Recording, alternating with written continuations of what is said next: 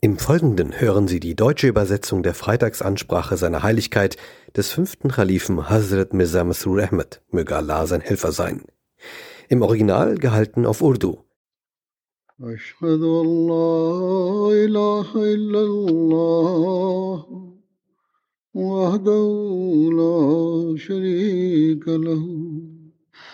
واشهد ان محمدا عبده ورسوله أما بعد فأعوذ بالله من الشيطان الرجيم. بسم الله الرحمن الرحيم. الحمد لله رب العالمين. الرحمن الرحيم. مالك يوم الدين. إياك نعبد وإياك نستعين. اهدنا الصراط المستقيم. صراط الذين أنعمت عليهم. غير المغضوب عليهم ولا الضالين.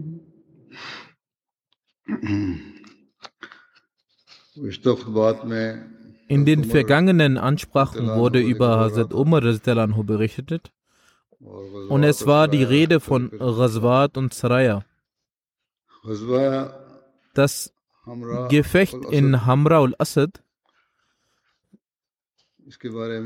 es wird darüber berichtet, dass nach der Schlacht von Uhud der heilige Prophet sallam, nach Medina zurückkehrte, aber er erhielt die Nachricht, dass die Quraysh ihre Truppe versammeln. So ging er mit den Gefährten gemeinsam zu Hamra al-Asad. Hamra al-Asad ist ein Ort, der acht Meilen von Medina entfernt liegt. Hazrat Mirza Bashir Ahmed äh, hat über diese Schlacht folgendes niedergeschrieben. Einen Teil davon erwähne ich hier. Obwohl sich die Armee der Quraysh scheinbar nach Mekka zurückgezogen hatte, befürchtete man, dass dieser Schritt ein Komplott sein könnte, um die Muslime zu überrumpeln und plötzlich zurückzukehren, um Medina anzugreifen. Daher wurden in dieser Nacht Sicherheitsvorkehrungen in Medina getroffen. Und die Gefährten hielten vor allem am Wohnsitz des heiligen Propheten sallam, die ganze Nacht hindurch Wache.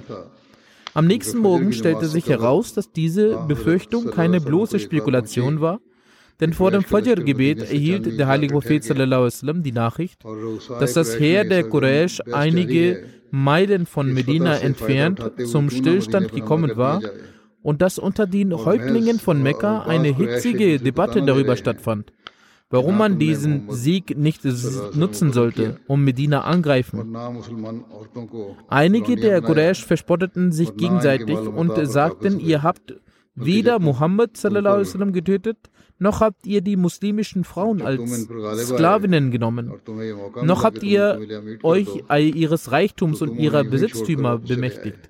Vielmehr habt ihr, als ihr die Herrschaft über sie erlangt und die Gelegenheit erhalten habt, sie vollständig zu vernichten, sie einfach verlassen und euch umgedreht, damit sie wieder Kraft sammeln können.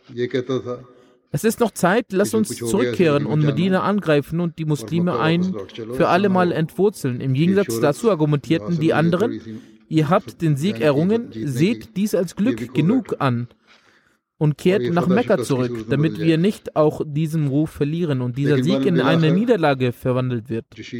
Aber letztendlich setzte sich jedoch die Meinung der Leidenschaftlichen durch und die Quraysh bereiteten sich darauf vor, nach Medina zurückzukehren. Als der heilige Prophet von diesen Ereignissen erfuhr, verkündete er sofort, dass die Muslime sich vorbereiten sollten. Doch gleichzeitig ordnete er auch an, dass außer den Leuten, die an Uhud teilgenommen hatten, niemand mit ihnen aufbrechen sollte. Überliefert wird auch, dass äh, als den heiligen Propheten sallam, die Mitteilung der Quraysh erreichte, so rief er dann Hazrat Abu Bakr und Hazrat Umar anhuma zu sich und er informierte sie über die Angelegenheit. Beide rieten ihm, dass man den Feind verfolgen sollte. So verbanden die Krieger von Uhud, von denen die meisten verwundet waren, ihre Wunden und begaben sich in die Gesellschaft ihres Meisters.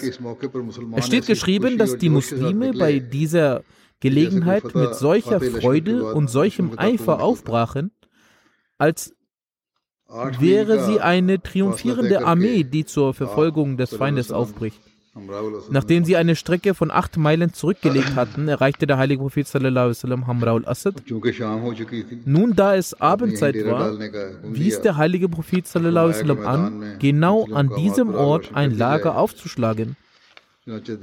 Er ordnete außerdem an, dass an verschiedenen Stellen in der Ebene Feuer angezündet werden sollte. So wurden in kürzester Zeit 500 Feuer in der Ebene von Hamraul Asad angezündet, was jedem Zuschauer aus der Ferne Ehrfurcht einflößte. Höchstwahrscheinlich stellte sich bei dieser Gelegenheit ein ungläubiger Häuptling des Khuzad-Stammes namens Mabad dem heiligen Propheten vor und bot ihm sein Beileid für diejenigen an, die in Uhud gefallen waren, woraufhin er seinen Weg fortsetzte. Als er am nächsten Tag Roha erreichte, fand er dort in das Heer der Quraysh lagern und dass Vorbereitungen für die Rückkehr nach Medina im Gange waren. Mabad ging sofort zu Abu Sufyan und sagte, was hast du vor? Bei Gott, ich habe gerade die Armee von Mohammed in Hamra al-Assad hinter mir gelassen. Und nie zuvor habe ich eine so ehrfurchtgebende, ehrfurchtgebietende Armee gesehen. Sie sind aufgrund ihrer Reue über die Niederlage bei Uhud so leidenschaftlich, dass sie euch bei ihrem Anblick in Asche verwandeln werden. Abu Sufyan und seine Anhänger waren von diesen Äußerungen des Mabad so beeindruckt, dass sie die Idee aufgaben, nach Medina äh, zurückzukehren und sofort nach Mekka eilten. Als der heilige Prophet die Nachricht erhielt, dass die Armee der Quraysh auf diese Weise geflohen war, dankte er Gott und sagte, das ist die Ehrfurcht Gottes, die er in, den, in die Herzen der Ungläubigen auferlegt hat. Anschließend blieb der heilige Prophet noch zwei oder drei Tage in Hamra al-Assad. Die Schlacht von Banu Mustalik fand im Monat Shaban im fünften Jahr nach der Auswanderung statt. Dieses Gefecht nennt man auch Schlacht von Muraisi. Hazrat Mirza Bashir Ahmed erwähnt dieses Ereignis wie folgt: Die Feindschaft der Quraysh nahm von Tag zu Tag eine gefährliche Form an. Und durch ihre Intrigen hatten sie bereits viele Stämmen, Stämme gegen den Islam und den Gründer des Islams aufgehetzt. Nun aber schuf ihre Feindseligkeit eine neue Bedrohung, indem nun auch jene Stämme des Hijaz, die bis dahin gute Beziehungen zu den Muslimen unterhielten, Aufgrund der aufrührerischen Pläne der Quraysh begann, sich gegen die Muslime zu erheben. In dieser Hinsicht übernahmen die Banu Mustalik, ein Zweig des berühmten Khuzar-Stammes, die Führung und begannen sich zu mobilisieren, um einen Angriff gegen Medina zu starten. Ihr Anführer Haras bin Abi Darar bereiste, bereiste die anderen Stämme dieser Region und holte auch verschiedene andere Stämme an Bord. Als Ali Prophet davon erfuhr, schickte er vorsichtshalber einen Gefährten namens Bureda bin Husayb in Richtung der Banu Mustalik um Informationen zu sammeln. Und forderte ihn auf, schnell mit Einblicken der Lage der Dinge zurückzukehren. Als äh, Bureda ankam, stellte er fest, dass in der Tat eine sehr große Versammlung anwesend war und Vorbereitungen im Gange waren, Medina mit großer Vehemenz und Aufruhr anzugreifen. Er kehrte sofort zurück und teilte dem heiligen Propheten seine Erkenntnisse mit. Wie es seine Gewohnheit war, forderte der heilige Prophet seine Gefährten auf, sich in Richtung der Behausung der Banu Mustalik aufzumachen, um ihren Angriff vorzubeugen. Eine große Anzahl von Gefährten bereitete sich auf den Aufbruch vor.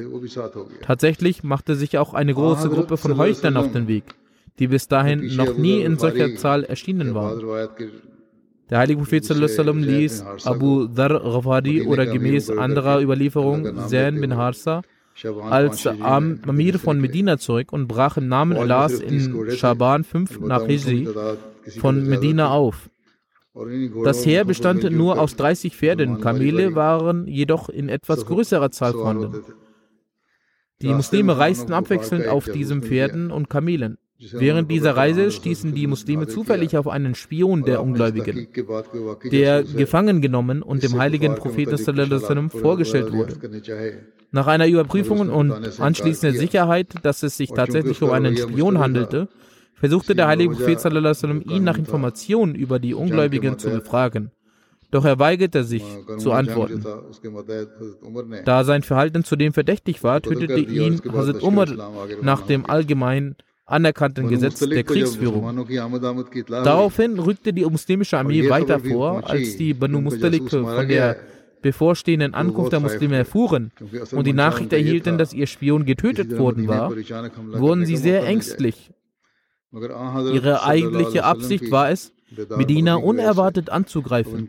Aber nun hatte sich aufgrund der Scharfsinnigkeit des heiligen Propheten die Situation geändert. Sie gerieten in große Furcht und die anderen Stämme, die sich ihnen zur Unterstützung angeschlossen hatten, wurden durch die Macht Gottes so ängstlich, dass sie sofort von ihrer Sicht wichen und in ihre Häuser, in ihre Häuser zurückkehrten. Was jedoch die Banu Mustalik anbelangt, so hatten die Quraysh sie so sehr mit Feindschaft gegen die Muslime berauscht, dass sie immer noch nicht vor einem Krieg zurückkehrten und voll und ganz darauf aus waren, die muslimische Armee mit voller Kraft zu bekämpfen. Als der heilige Prophet Muresi erreichte, in dessen Nähe sich die Banu Mustalik aufhielten, ein Ort, der zwischen Mekka und Medina in der Nähe der Meeresküste liegt, befahl der heilige Prophet den Aufbau des Lagers. Nachdem er die Reihen geordnet und Fahnen und so weiter verteilt hatte, wies der heilige Prophet Hazrat Umar an, vorzurücken und den Banu Mustalik zu verkünden, dass sie selbst jetzt noch Frieden erhalten würden, wenn sie ihre Feindschaft gegen den Islam unterließen und die Herrschaft des heiligen Propheten akzeptieren. Und die Muslime würden zurückkehren. Sie weigerten sich jedoch vehement und bereiteten sich auf einen Krieg vor. Es steht sogar geschrieben, dass der erste Pfeil von einem Mann aus ihrem Stamm geschossen wurde. Als Salih Prophet Zeuge ihrer Feindseligkeit wurde, befahl er den Gefährten, ebenfalls zu kämpfen. Die Feinde hatten den Krieg begonnen. Für einige Zeit tauschten beide Seiten einen Pfeilregen aus woraufhin der heilige Prophet sallam, den Gefährten befahl, einen plötzlichen Angriff zu starten. Infolge dieses plötzlichen Angriffs verloren die Ungläubigen ihren Halt. Die Muslime umzingelten sie so geschickt, dass ihr gesamter Stamm eingekesselt wurde und gezwungen war, die Waffen niederzulegen. Mit nur zehn Opfern unter den Ungläubigen und einem unter den Muslimen ging dieser Krieg, der eine gefährliche Form hätte annehmen können, zu Ende. Also Mirza Bashir Ahmed schreibt dazu in Sirat Khatam al-Nabiyin, Hierbei ist es notwendig zu wissen, dass für diese Schlacht eine Überlieferung in Sahih Bukhari zu finden ist, die besagt, dass der heilige Prophet Muhammad zu einer Zeit Banu Mustalik angriff, als diese ihren Tieren Wasser zum Trinken gaben und über den Angriff nicht informiert waren. Wenn man dies indes im Detail analysiert, erkennt man, dass diese Überlieferung nicht den Aussagen der Historiker widerspricht. Denn diese beiden Überlieferungen handeln über zwei verschiedene Zeiten. Das Ereignis ist folgendermaßen. Als die islamische Armee in die Nähe der Banu Mustalik gelangte, waren diese in einem unvorbereiteten Zustand. Diese nicht, weil sie von dies nicht, weil sie von der islamischen Armee nicht informiert waren, sondern ihre Unkenntnis bestand in der Tatsache, dass die islamische Armee sehr nahe gekommen war. Auf diesem Zustand weist auch die Überlieferung in Bukhari hin. Als sie jedoch die Nachricht der islamischen Armee vernahmen, haben sie sich gemäß ihrer längerfristigen Vorbereitungen zusammengetan und waren bereit für den Kampf. Dies ist der Zustand, über den die Historiker berichten. Auch Forscher wie Alama ibn Hajar und andere haben dies auf diese Art interpretiert. Diese Interpretation scheint auch den Tatsachen zu entsprechen. Bei der Rückkehr von der Schlacht Banu Mustalik ereignete sich eine weitere Begebenheit. Dazu gibt es eine Überlieferung Sahih Muslim. Also Jabir bin Abdullah berichtet, bei einer Schlacht bzw. der Schlacht von Banu Mustalik waren wir an der Seite des heiligen Propheten sallallahu alaihi wasallam. Ein Muhajir schlug einen Ansar dabei auf den Rücken. Beide riefen ihre Leute, also die Ansar und die Muhajir, herbei.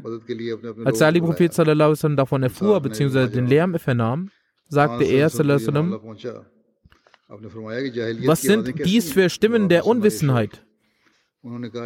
Es wurde geantwortet, dass ein Muhajir auf den Rücken eines Ansars geschlagen hat. Der heilige Prophet sallam, sagte, lass diese Angelegenheit ruhen. Das ist eine üble Sache. Das heißt, es sollten nicht bei Kleinigkeiten Streitereien entstehen. Als Abdullah bin Ubay dies hörte, der auch zu dieser Zeit anwesend war, sagte er, Sie haben so gehandelt, also dass ein Muhajir auf den Rücken eines Ansars geschlagen hat, auch wenn es mit der Hand und so weiter war. Aber ich schwöre bei Allah, wenn wir nach Medina zurückkehren, wird sicherlich die angesehenste Person ich suche Zuflucht bei Allah, die erloseste Person aus Medina vertreiben. Also Umar nur sprach den heiligen Propheten an und sagte, O Prophet Allahs, geben Sie mir die Erlaubnis, diese Person zu köpfen. Der heilige Prophet sagte, lasst gut sein. Die Leute sollen nicht darüber beginnen zu sprechen, dass Muhammad seine Anhänger tötet. In Sirat Khatam al-Nabiyin ist dieses Ereignis auch beschrieben worden. Ich lasse dies hier aus, da es in der Vergangenheit auch erwähnt wurde. Kurzum, über die letzte Zeit von Abdullah bin Ubay heißt es in Sirat Hisham, als Abdullah bin Ubay hiernach solche Aussagen tätigt, hat sein Volk, eigen, eigenes Volk, ihn zurück, zurechtgewiesen. Als der Ali-Prophet sallam, über seinen Zustand erfuhr, sagte er zu Hazrat Umar, O Umar, als du von mir die Erlaubnis gewünscht hast, ihn umzubringen und ich zugestimmt hätte, dann hätte dies den Leuten missfallen. Wenn ich nun heute den Erlass für seine Tötung erteilen würde, so würden nun jene, die es nicht gut geheißen hätten, ihn selbst töten. Seine Unterstützer sind nun nach der Geduld, die gezeigt wurde, und dem Erkennen der Tatsachen selbst zu seinen Gegnern geworden. Also Umar sagte, ich schwöre bei Gott, ich erkannte, dass die Worte des heiligen Propheten sallam, in höchstem Maße segensreich waren als meine.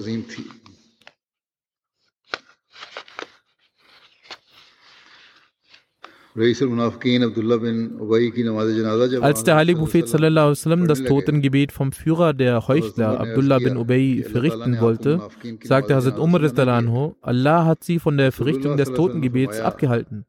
Der heilige Prophet sallam, sagte, mir wurde das Recht eingeräumt, dass ich entweder für die Vergebung dieser Leute bete oder auch nicht.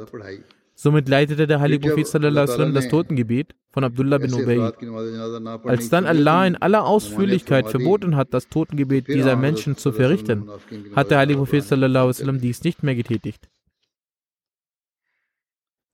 Abu Salama überliefert von Abu Jabir, dass äh, Hazrat Umar bin Khattab in der Zeit der Schlacht von Khandak, der Grabenschlacht, nach dem Sonnenuntergang äh, gekommen ist und über die Ungläubigen der Quraysh schlecht redete. Er ist dann sagte, O Prophet Allahs, ich habe nicht einmal das Asr-Gebet verrichten können, so weit, dass die Sonne untergegangen ist. Der heilige Prophet sagte bei Gott, auch ich habe das Asr-Gebet nicht verrichtet. Hiernach sind sie zu einem Ort namens Bhutan gegangen, welches ein Tal Medinas ist. Es wurde auch die rituelle Waschung vollzogen. Nach dem Sonnenuntergang verrichtete der heilige Prophet das Asr-Gebet. Danach verrichtete er auch das Maghrib-Gebet. Das ist eine Überlieferung von Bukhari.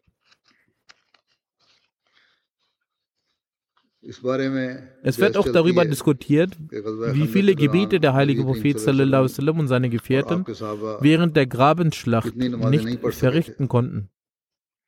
Diesbezüglich gibt es diverse Überlieferungen. In einer Überlieferung heißt es, dass Hazrat Jabir überliefert, Hazrat Umar ibn, ibn Khattab kam am Tag der Grabenschlacht nach Sonnenuntergang und begann, die Ungläubigen der Quraysh zu verfluchen. Er sagte, O Gesandter Allahs, ich konnte das Asr-Gebet nicht verrichten und die Sonne ging unter. Dann standen wir auf und gingen zu Bhutan und der Prophet verrichtete das Gebet nach Sonnenuntergang. Danach verrichtete er auch das Maghrib-Gebet. Das ist auch eine Überlieferung von Bukhari. In der ersten heißt es, dass auch der heilige Prophet dabei war.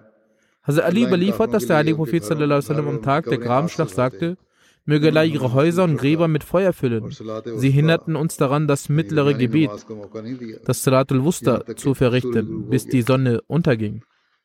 Abu Ubaidah bin Abdullah überliefert von seinem Vater, die Götzenanbeter hinderten den Propheten am Tag der Grabenschlacht von vier Gebeten, bis ein Teil der Nacht vorüber war, wie Allah es wollte. Dann wies der heilige Prophet sallam, Hazrat Bilal an, den Gebetsruf auszurufen. Dann wies er sallam, an die Ikama auszurufen und er leitete das Sur-Gebet. Dann wies er sallam, an die Ikama auszurufen und der heilige Prophet sallam, leitete das Asr-Gebet. Dann wies der heilige Prophet sallam, an die Ikama auszurufen. Und leitete das Maghrib-Gebet. Dann hat er an die Ikama ausgerufen und er leitete das Isha-Gebet. Das ist Überlieferung. Das sind Überlieferungen aus Muslim Ahmed bin Hanbal. Der verheißte Messias hat alle Überlieferungen für schwach erklärt und nur eine für authentisch erklärt, in der erwähnt wird, dass das Asr-Gebet im Vergleich zur üblichen Zeit in engem Zeitfenster verrichtet wurde. Der verheißte Messias al-Islam antwortet auf einen Vorwurf von Pfarrer Fateh Masih, dass der heilige Prophet in der Grabenschlacht vier Gebete zusammen nachgeholt haben soll. Folgendes. Der verheißte Messias sagt, Ihre satanische Anstiftung war, dass während des Aushebens des Grabens vier Gebete Gaza zu einem späteren Zeitpunkt nachholen verrichtet wurde. Zuallererst ist ihr Wissensstand so, dass sie hier das Wort Gaza verwendet haben törichte Menschen, Gaza bedeutet, das Gebet zu verrichten und nicht das Gebet auszulassen. Das Gebet wegzulassen heißt in keinem Fall Gaza. Wenn jemand das Gebet weggelassen wird, dann nennt man das fort. Aus diesem Grund haben wir eine Anzeige mit 5000 Rupien Lohn ausgeschrieben, dass es so törichte Leute gibt, die Anschuldigungen gegen den Islam erheben, die noch nicht einmal die Bedeutung des Wortes Gaza kennen. Diese Person die Worte nicht angemessen und an der richtigen Stelle verwendet. Wie kann eine so törichte Person Anschuldigungen gegen eine tiefgründige Philosophie erheben. Das sind die tiefgründigen Themen. Wie können Sie Anschuldigungen und An Einwände jeglicher Art dagegen erheben? Dann bleibt noch die Behauptung, dass zum Zeitpunkt des Aushebens des Grabens vier Gebete zusammen verrichtet wurden. Die Antwort auf diese lächerliche Vermutung ist, dass Gott sagt, dass es keinen Zwang im Glauben gibt. Mit anderen Worten, im Glauben gibt es keine derartige Strenge, die ein Mittel zur Zerstörung einer Person wird. Aus diesem Grund hat Allah der Allmächtige in Zeiten der Not und in einem Zustand von Trübsal und Widrigkeiten befohlen, die Gebete zusammen zu verrichten, beziehungsweise Qasr verkürzt zu verrichten. Bei dieser fraglichen Gelegenheit gibt es jedoch keine authentische Überlieferung, die erwähnt, dass vier Gebete zusammen verrichtet wurden. Tatsächlich steht in Fatul Bari, dem Kommentar von Sayyid Bukhari, geschrieben, dass das Ereignis folgendes war: dass dieses ein Gebet, also das Salatul Asr im Vergleich zur üblichen Zeit in engem Zeitfenster verrichtet wurde. Wenn sie vor uns wären, wären wir sie würden wir sie fragen, der verheißte Messias spricht hier den Gegner an, ob es eine einstimmige Überlieferung gibt, dass vier Gebete vollständig weggelassen wurden. Sie wurden zu keinem Zeitpunkt verrichtet. Laut Shara können vier Gebete kombiniert werden. Das heißt, Zohr und Asr können kombiniert werden und Maghrib und Isha. Tatsächlich gibt es eine schwache Überlieferung, dass Zohr, Asr, Maghrib und Isha alle zusammen verrichtet wurden. Jedoch negieren andere Sahih Hadith dies und nur folgendes ist bewiesen, dass das Asr-Gebet in einem engen äh, Zeitfenster verrichtet wurde. Zur Rolle von Hazrat Umar ist im, im, im Zusammenhang mit dem Friedensvertrag von Hudaybiyah heißt es, der Ali Prophet rief Hazrat Umar zu sich und beauftragte ihn, nach Mekka zu gehen und den Führern der Quraysh mitzuteilen, wieso der heilige Prophet gekommen war. Hazrat Umar sagte, O Prophet Gottes, ich fürchte mich um mein Leben, weil die Quraysh wissen, wie sehr ich gegen sie war, was für ein großer Feind ich war und wie streng ich mit ihnen umging. Keiner aus meinem Stamm, Banu Adi bin Gab, ist in Mekka, damit er mich äh, beschützen kann. Aus diesem Grund drückte er seine Bedenken aus. Laut einer Überlieferung sagte Hazrat Umar zu dieser Begebenheit folgendes. Zum heiligen Propheten O Prophet Gottes wenn Sie wollen, gehe ich zu Ihnen, also zu den Quraysh. Doch der Prophet sagte dazu nichts. Hazrat Umar erwähnte nochmals, dass es eine Person gibt, die bei den Mekkanern angesehener sei als er. Also Hazrat Usman bin Affan. Daraufhin suchte der Prophet Hazrat Usman auf und entsendete ihn zu Abu Sufyan und den anderen Führern Mekkas, damit er diese in Kenntnis setzt, dass der Prophet nicht aus militärischen Gründen hier ist, sondern lediglich um die Kaaba zu besuchen und zu ehren. Dies wurde in der Freitagsansprache über Hazrat Usman ausführlich erklärt. Hazrat Mirza Bashir Ahmed schreibt, als die Bedingungen für den Friedensvertrag von Hudaybiyah aufgeschrieben wurden, stürmte der Sohn des mekkanischen Botschafters Suhail bin Amr namens Abu Jandal in Handschallen in diese Sitzung. Dieser junge Mann war von den äh, Leuten von Mekka eingesperrt worden, als er Muslim wurde. Und sie hatten ihn schweren Qualen ausgesetzt. Als er erfuhr, dass der heilige Prophet nach Mekka gekommen war, entkam er irgendwie der Gefangenschaft der Quraysh und schaffte es, immer noch in seinen Fesseln gefesselt, nach Hudaybiyah zu wanken. Übrigens kam er dort zu einer Zeit an, als sein Vater die Bedingung aufstellte. Jeder Mann, der von den Leuten aus Mekka zu den Muslimen kommt, auch wenn er ein Muslim ist, soll zurückgeschickt werden. Abu Jandal warf sich vor die Muslime und rief sehr schmerzhaft, O ihr Muslime, ich werde dieser Pein unterworfen, nur weil ich den Islam angenommen habe.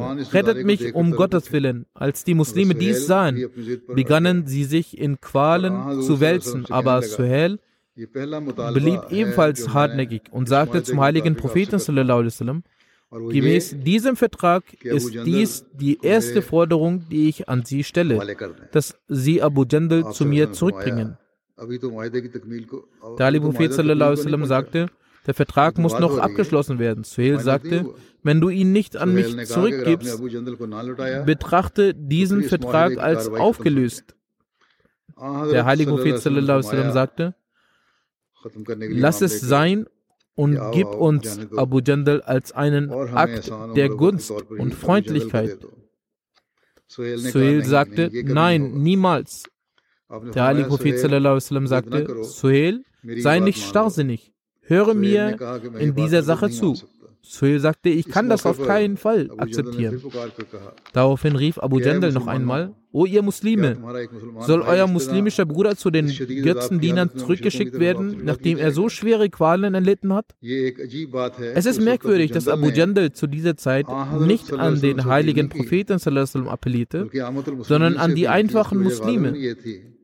Vielleicht lag das daran, dass er wusste, dass egal wie viel Schmerz der Ali Prophet in seinem Herzen trug, er niemals zulassen würde, dass der Vertrag in Mitleidenschaft gezogen wird. Er rechnete jedoch damit, dass der Rest der Muslime vielleicht in ihrer damaligen Empörung einen Weg finden würde, seine Freiheit zu rechtfertigen, da die Klauseln des Vertrags noch in der Niederschrift waren. Trotzdem und unabhängig davon, wie emotional die Muslime waren, war es für sie unmöglich, gegen den Wunsch des heiligen Propheten Stellung zu beziehen. Der heilige Prophet schwieg in einer Zeit, schwieg eine Zeit lang und sagte dann schmerzlich, O Abu Jandal, sei geduldig, blicke zu Gott, denn er ist es, der in der Tat für deine Befreiung und für, dein, für die deiner schwachen muslimischen Brüder sorgen wird. Zu diesem Zeitpunkt sind wir durch unsere Umstände gebunden, denn wir haben bereits ein Abkommen mit den Leuten von Mekka geschlossen und können nicht gegen diese Abkommen verstoßen.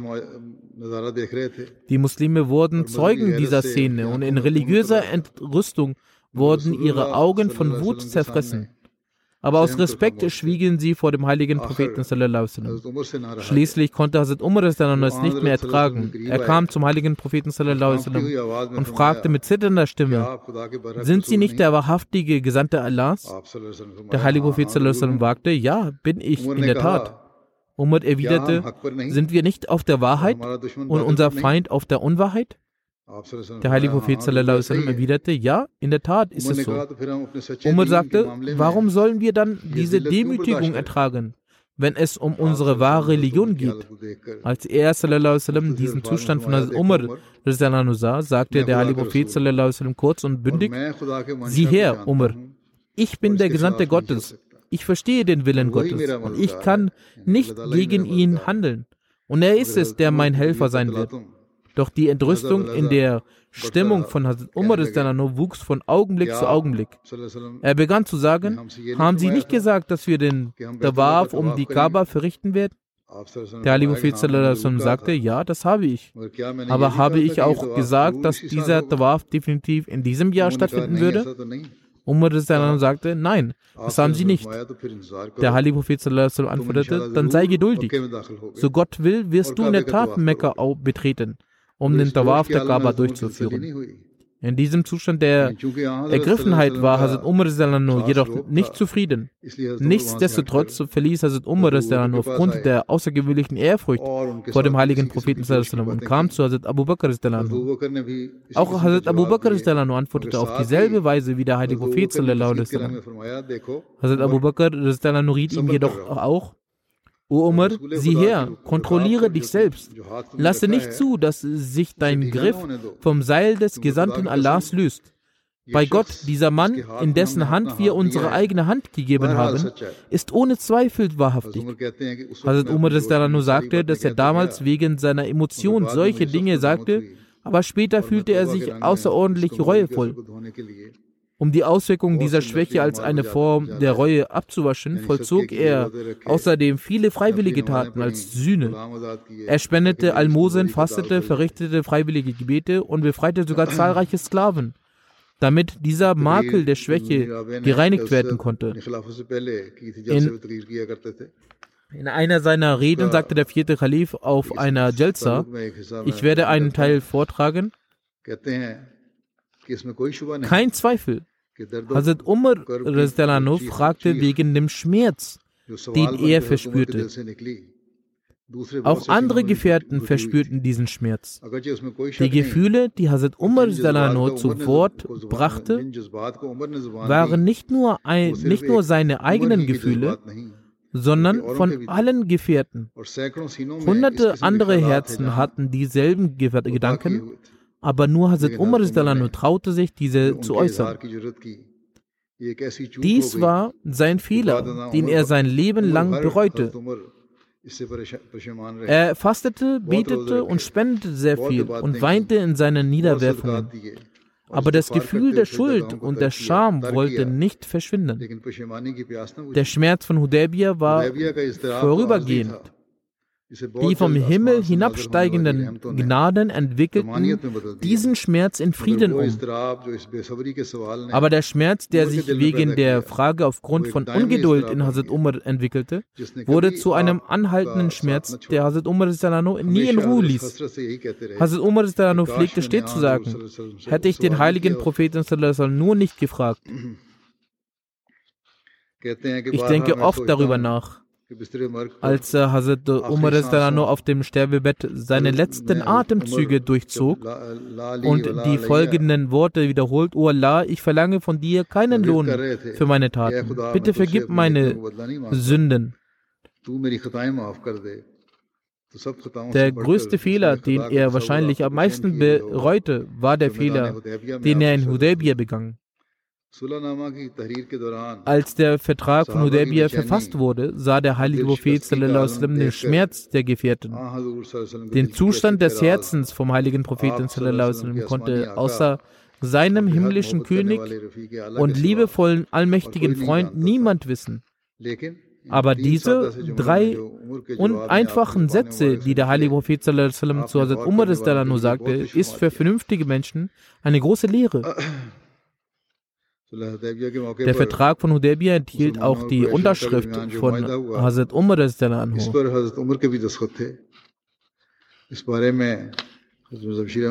Mirza Bashir Ahmed Saab schreibt diesbezüglich, es wurden zwei Exemplare dieser Vereinbarung angefertigt und viele angesehene Personen unterschrieben als Zeugen. Von den Muslimen waren es Hazrat Abu Bakr, Hazrat Umar, Hazrat Usman, Hazrat Abdurrahman bin Auf, Hazrat Saad bin Abi Waqas und Hazrat Abu Ubaidah. Nachdem die Vereinbarung abgeschlossen war, nahm Suhail bin Amr eine Kopie der Vereinbarung und kehrte nach Mekka zurück, während die andere Kopie beim heiligen Propheten sallam, blieb. Über die Rückkehr von Hudaybiyah steht in Sirat Khatam al-Nabiyyin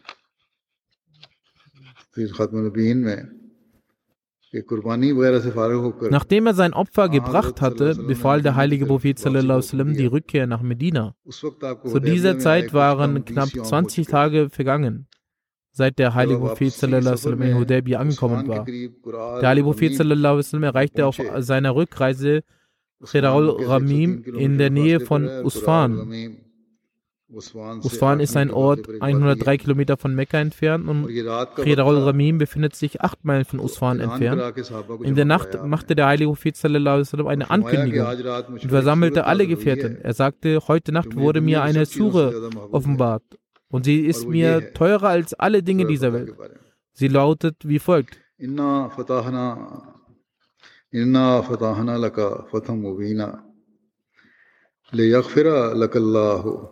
ما تقدم من ذنبك وما ما تاخر و نعمته نعمت ہو علیہ کا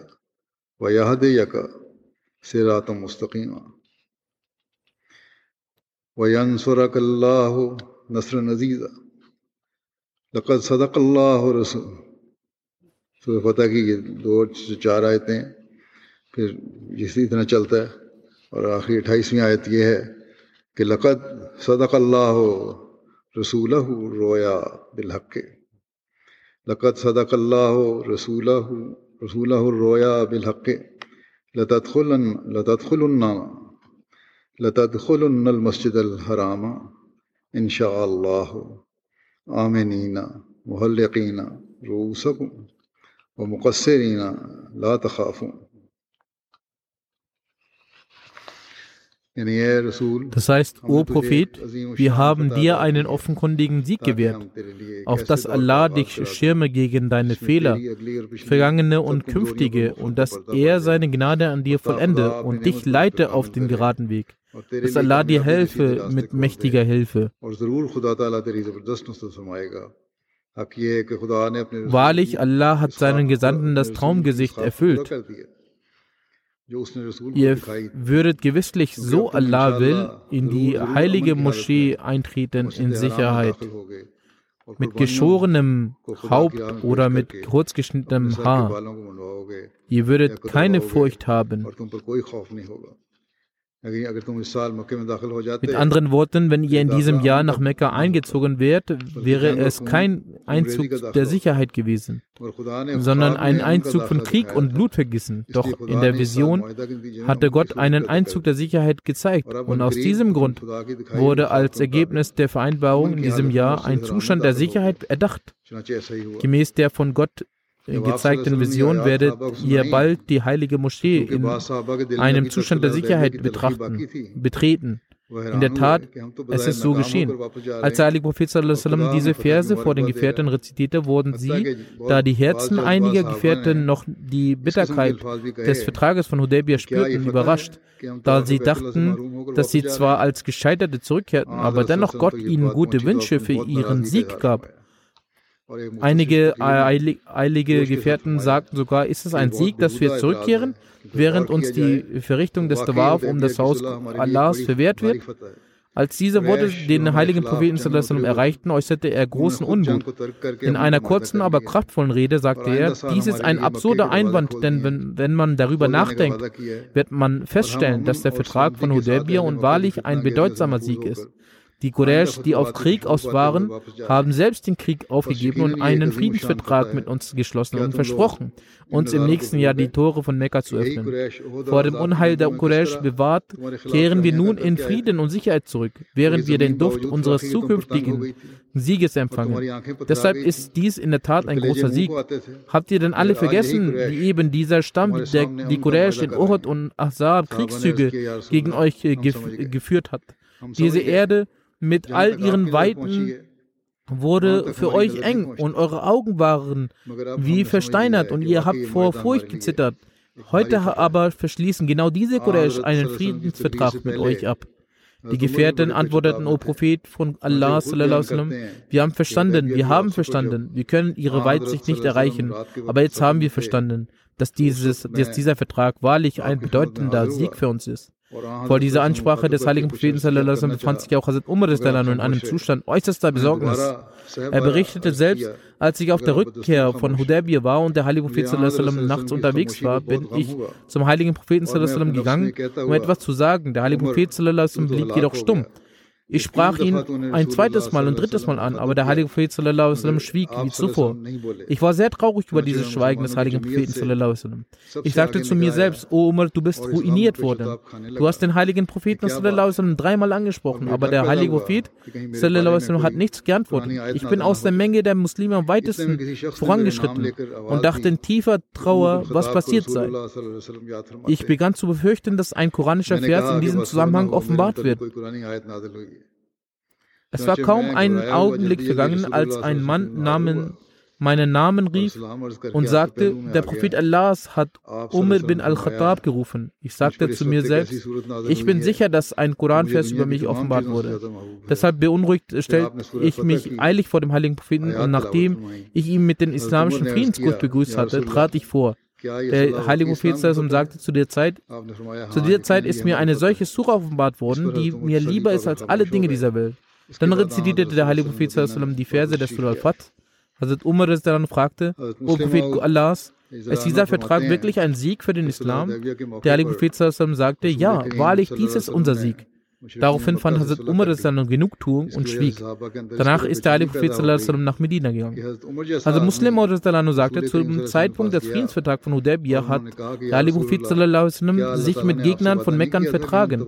Dies führte dazu, dass eine Unruhe sich äh, in den Gefährten weckte und ein Mann wie Hazrat Umar zum heiligen Propheten gegangen ist und sagte, O Prophet Gottes, hatte Gott ihnen nicht zugesprochen, dass wir das Dua von der Kaaba machen werden, wurde für den Islam keine Eroberung bestimmt. Der heilige Prophet sagte, warum denn nicht? Hazrat Umar sagte, wieso haben wir dann sofort Frieden geschlossen? Der heilige Prophet sagte, gewiss hat es Allah versprochen, dass wir das Tawaf machen werden, aber es wurde nicht gesagt, in welchem Jahr. Die Erwähnung geht noch weiter. Es wird auch weiter fortgesetzt, inshallah. Ich werde nun über einige Verstorbene berichten, von denen ich das Totengebet leiten werde. Der erste Verstorbene ist Herr Malik Muhammad Yusuf Salim. Er war der in Charge von der Abteilung Sud Nawasi. Er ist im Alter von 86 Jahren verstorben. Wahrlich, er las den 4 und 7 kehren wir heim. Er war der einzige Ahmadi in seiner Verwandtschaft. Er hatte die Ahmadiyyat im Jahre 1952 angenommen. Sein älterer Bruder hatte ihm eine Arbeit bei der Eisenbahn verschafft. Zu diesem Zeitpunkt war dort ein Ahmadi, der Chief Engineer, Herr Mir Hamidullah, eine Ausgabe von Al-Fazl kam dort regelmäßig und Herr Mir Hamidullah machte auch Tablik. Er wurde Ahmadi durch das Lesen des Al-Fazls. Jedenfalls, als seine Familie dies erfuhr, erschütterte sie ihn sehr ein und drohte ihm mit dem Tod, dass er die Ahmadid aufgeben solle. Doch er gab sein Haus auf und nicht, und nicht die Ahmadid. Letztendlich, als die Gefahr sehr stark anstieg, verließ er sein Haus so, dass seine Mutter ihm eines Tages nachts äh, versteckt vor ihren Söhnen sagte, dass er den Ort verlassen solle und nie wieder dorthin zurückkehren solle, weil sein Leben sonst in Gefahr sei. Er machte an der Punjab University in Lahore seinen Master in Islamwissenschaften und trat dann 1958 in die Jamia ein. 1963 brachte er dort seinen Abschluss. Dann wurde er bei Herrn Malik Sefre Mansab, der Mufti Sitzla war, im Büro des Iftar eingestellt. 1967 wurde er in die Abteilung Sud Navisi versetzt und als der Leiter der Abteilung, Herr Maulana Muhammad Yaqub Tahir, verstarb, stellte Hazrat Khalifatul Masih Salis, der dritte Khalif des verehrten Messias, ihn in seinem Posten bei sich ein. Bis 1985 war er Leiter dieser Abteilung und er verantwortlich, er war auch verantwortlich für die Berichterstellung der Freitagsansprachen Reden und Programmen von Hazrat Khalifatul Masih III. und für Handlungsberichte und weiteres. 1978 nahm er an der Cross Conference, die in London stattfand, mit Hazrat Khalifatul Masih Salis, dritten Khalifen, teil.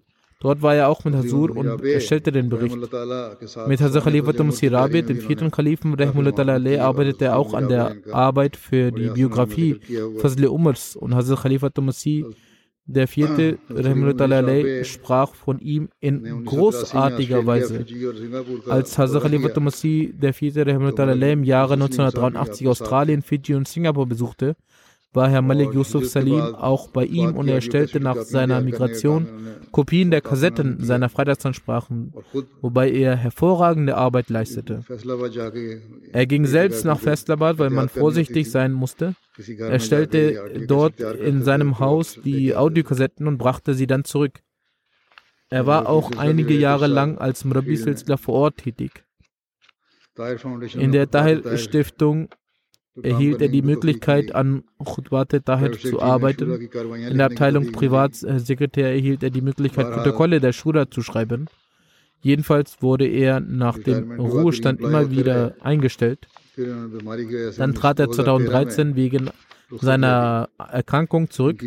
Er hatte zwei Ehen. Aus der ersten hatte er eine Tochter, danach verstarb seine Ehefrau. Dann heiratete er erneut. Aus dieser Ehe hat er zwei Söhne und drei Töchter. Seine Tochter Qudsiya Muhammad Sardar sagt, dass ihr Vater eine Verbindung zwischen ihnen und Allah, dem Allmächtigen, schuf und ihnen davon predigte. Er sorgte für eine strikte Einhaltung der Pflichtgebete. Bei Verspätung des Gebets war er sehr verärgert. Er verrichtete das Tahajjud sehr inbrünstig. Er rezitierte täglich ein Kapitel des Heiligen Koran. Und auch während seiner Erkrankung fragte er ständig, ob es nun Zeit für das Gebet sei.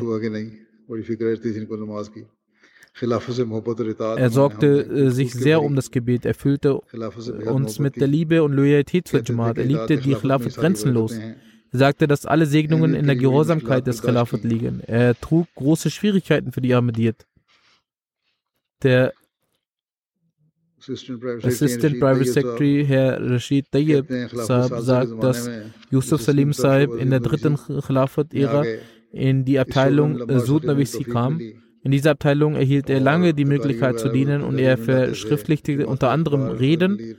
Er erstellte Berichte für die Zeitung der Jamaat al-Fazl.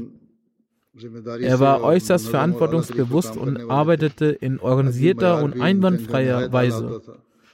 Auch das Niveau seiner Umgangsform war hervorragend.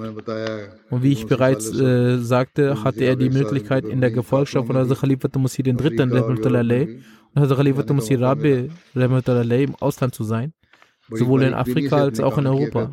Er arbeitete sehr akribisch. Er schrieb jedes einzelne Wort mit Aufmerksamkeit und betete dabei, dass er nicht vom Ausgangstext etwas auslässt. Als er 2013 in Rente ging und es in der Berichterstellung der Shura Probleme gab, erschien er sofort im Büro des Privatsekretärs, wenn er gerufen wurde. Er drückte stets aus, dass er dies als Ehre empfand. Auch in meiner Erinnerung habe ich von ihm den Eindruck einer besonnenen Persönlichkeit, die in ihrer Arbeit versunken war. Er erfüllte die Anforderungen seiner Widmung. Er machte seine Arbeit in Stille und stellte nie Anforderungen. Er lebt ein einfaches Leben. Möge Allah, der Allmächtige, ihm vergeben und gnädig sein. Möge er seine Kinder dazu befähigen, seine Tugenden weiterzuführen. Die zweite Erwähnung ist von Herrn Schwab Ahmed Wakfizindgi. Er war Sohn des verstorbenen Herrn Bashir Ahmed Derwish aus Qadian. Er verstarb im Alter von 56 Jahren. Wahrlich Allah sind wir und zu ihm kehren wir heim. 1987 nahm er die Tätigkeit bei der Jamaat auf. Er arbeitete in verschiedenen Abteilungen des Sadr Anjuman Ahmadiyya als Arbeiter, Afsar und Nazir. Er diente als in Charge des Daftar Uliya Jalsat Salana, Nazir Betul Mal, Nazim Waqf Jadid, Mal, Afsar Jalsat Salana, Sadr Khudam Ahmadiyya, Indien. Er diente über 33 Jahre. Auch er schenkte dem Gebet große Aufmerksamkeit. Er war sehr regelmäßig bei der Verrichtung des Tahajjud und der freiwilligen Gebete. Auch das Niveau der Gehorsamkeit des Khilafat war hervorragend. Er sagte immer, dass jede Anweisung, die kommt, sollte sofort erledigt werden. Er hatte ein tiefes Wissen über den Heiligen Koran und auch der Bücher des verheißten Messias und äh, der Kalifen. Sein religiöses Wissen war sehr groß. Er beherrschte Reden zu jeglichen Themen. Er besaß ein sehr fröhliches Gemüt und war ein sehr geselliger Mensch. Er hatte einen liebevollen und sanften Umgang zu Menschen, jeder Gesellschaftsschicht. Er sorgte sich um Mittellose und Bedürftige. In Guardian lobt ihn jede Person. Er besaß großen Mut und Dankbarkeit. Der Verstorbene war Musi unter den Hinterbliebenen sind außer seiner Frau noch zwei seiner Söhne. Er war der Schwiegersohn von Jalaluddin Nayyar, welcher der Sadr Anjuman Ahmadiyya in Qadian ist. Herr Rafiq Beg, welcher Nazir Betul Mal Ahmad in Qadian ist, schreibt, ich diente 18 Jahre lang mit ihm in der Majlis Khudam al-Ahmadiyya Indien und im Büro Jalsaslana Qadian. Er hat durch sein Beispiel, das er vorgelebt hat, die Dienstleistenden geführt. auch während der Jalsasalana-Tage blieb er drei bis vier Uhr im Büro und prüfte die Unterkünfte. Wenn er irgendwo einen Mangel sah, beseitigte er diesen sofort. Er wies immer jeden Arbeiter an, auf die Gäste des verheißenen Messias al-Islam zu achten. Wenn ein Arbeiter aus irgendeinem Grund unrechtmäßig handelte, so entschuldigte er sich selbst beim Gast. Auch sein Schwager hat geschrieben, dass er zu sagen pflegte, dass er mit niemandem in der Welt jemals Feindschaft gehegt hat. Ein Inspektor der Wakalte Mal Tehrike Jadid schreibt, dass er in Indien auf eine 75-tägige Reise ging in Kerala und Tamil Nadu. Während dieser Zeit erkrankte er und er habe sich um ihn so gesorgt, wie sich Eltern um ein Kind sorgen. Möge Allah, der Allmächtige, dem Verstorbenen Vergebung und Gnade gewähren. Möge er seinen Kindern und seiner Ehefrau Geduld und Zufriedenheit gewähren und möge er sie befähigen, seine guten Taten aufrechtzuerhalten. Die nächste Erwähnung ist über den geehrten Herrn Maksud Ahmed Bhatti Sahib Murabbisir Jamaat Qadian, welcher am 18. Mai im Alter von 52 Jahren verstorben ist. Wahrlich, Allah sind wir und zu ihm kehren wir heim. Der Verstorbene war aus der Jamaat Ahmadiyya Jarpur Region Rajuri, Provinz Jammu und Kashmir. Die Dauer seines Dienstes beläuft sich auf 30 Jahre. Er bekam die Möglichkeit, als Präsident vom Kreis Lucknow und für etwa ein Jahr als leitender Murabi von Srinagar zu dienen. Seit 2017 bis zu seinem Tod hatte er die Möglichkeit, in Vollzeit Gazi-Richter auf zentraler Ebene zu dienen. In der Qasar arbeitete er mit voller Zuverlässigkeit und Hingabe. Er traf bei unzähligen Verfahren und Entscheidungen, sogar als er in den letzten Tagen krank war und im Krankenhaus aufgrund vom Coronavirus war, hatte er Sorge um seine äh, Arbeiten. Er war sehr zuvorkommend, freundlich und mutig und entschlossen, gewandt und weise und ein wahrer Waqfsindgi. Der Verstorbene war Musi und zu, zu, seinen Hinterbliebenen zählen neben seiner Mutter und seinen drei Brüdern auch seine Ehefrau und seine drei Töchter. Möge Allah der Allmächtige dem Verstorbenen Vergebung und Gnade gewähren. Möge er seine Töchter beschützen und ihnen ermöglichen, seine guten Taten fortzuführen. Die nächste Erwähnung ist von Herrn Javed Iqbal aus Faisalabad, welcher im Alter von 66 Jahren verstorben ist. Wahrlich Allah sind wir und zu ihm kehren wir heim. Sein Sohn Talal Javed schreibt, dass die Ahmadiyyat in seiner Familie durch seinen Urgroßvater Baba Jakira Einzug fand, dessen Name sich aufgrund seiner Arbeit des Errichtens und Instandhaltens von Mühlen etabliert hatte. Er machte seine Arbeit in der Gasse durch Rufe und währenddessen sang er die Verse vom verheißenen Messias in lauter Stimme, damit sich Wege für das Tablik öffnen könnten. Durch die Gnade Allahs hat er neben den Pflichtgebeten auch das Tahajjud regelmäßig und täglich verrichtet. Er wies seine Familienmitglieder an, das Gebet in Gemeinschaft zu verrichten und sorgte sich auch darum, dass zu Hause das Gebet in Gemeinschaft verrichtet wurde. Er rezitierte den Heiligen Koran regelmäßig und las ihn mitsamt der Übersetzung. Er sorgte sich darum, dass die Khutbat gehört wurde. So kümmerte, mitsamt der, so kümmerte er sich darum, dass die Familienmitglieder mit ihm gemeinsam die Freitagsansprache auf MTA hören. Er empfand eine Leidenschaft für den Dienst des Glaubens, als nach den Aufruhren von 1984, die die Freitagsansprache des Kalifen der Zeit anhand von Audiokassetten, der in die Jamaat geschickt wurde, fuhr er mit dem Rad und den Kassetten in eine Tüte von Dorf zu Dorf, um diese zu überbringen. Und als die Ausstrahlung von MTA begann, besorgte er sich einen Satellitenempfang und lud die Menschen zu sich nach Hause ein und ließ sie dort die Khutbah hören. Zu seinen Hinterbliebenen zählen seine Mutter, seine Ehefrau Amatul Bassett, seine zwei Söhne und eine Tochter. Möge Allah der Allmächtige ihm Vergebung und Gnade gewähren. Die nächste Erwähnung ist über Madiha Nawaz, die Ehefrau von Herrn Nawaz mit Murabisis der Jamaat in Ghana, welche am 16. April im Alter von 36 Jahren verstorben ist. Wahrlich Allah sind wir und zu ihm kehren wir heim. Sie war in Ghana und ist auch dort verstorben. Äh, Murabi Saab äh, schreibt, Ihr Ehemann schreibt, dass er in ihr im Laufe der 16 Jahre der Ehe viele Besonderheiten entdecken konnte. Sie hatte ein ausgeprägtes Aushaltevermögen, außerordentliche Geduld, Mitgefühl und war eine Frau mit dem Willen zur Opferbereitschaft. Sie war die bestmögliche Mutter und eine treue Ehefrau. Sie unterrichtete Kinder in Ghana, wann immer sie die Möglichkeit dazu ergab. Sie brachte ihren Kindern den Koran bei, sie behandelte Verwandten ihrer Schwiegerfamilie mit Wohlwollen und antwortete niemals auf die harsche Art eines anderen, sondern hielt solche Situationen aus und wies auch ihn, solche Situationen auszuhalten. Sie wies immer wieder darauf hin zu beten, auch im Umgang mit der Erziehung von Kindern achten sie auf kleinste Dinge. Für die Bindung zum Khilafat erwähnte sie mit den Kindern oft Segnungen des Khilafat. Zu ihren Hinterbliebenen erzählen neben ihrem Ehemann drei Kinder, Burat Safi, 13 Jahre, Fesia, 8 Jahre alt und Sarah, 1 Jahre alt. Durch die Gnade Allahs sind alle Kinder ein Teil von Wokfeno. Möge Allah der Allmächtige ihre Gebete für ihre Kinder erhören. Möge er ihr hohe Ränge zuteil werden und ihre Vergebung und Gnade gewähren.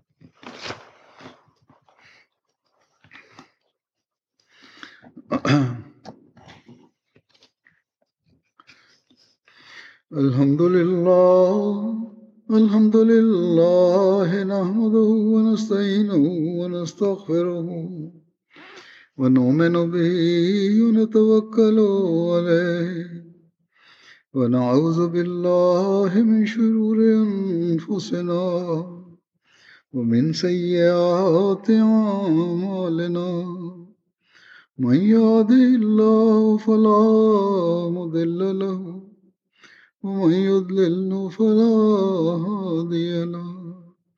ونشهد أن لا إله إلا الله ونشهد أن محمدا عبده ورسوله. عباد الله رحمكم الله. إن الله يأمر بالعدل والإحسان وإيتاء ذي القربى وينهى عن الفحشاء والمنكر والبغي يعظكم لعلكم تذكرون اذكروا الله يذكركم وادعوه يستجب لكم ولذكر الله أكبر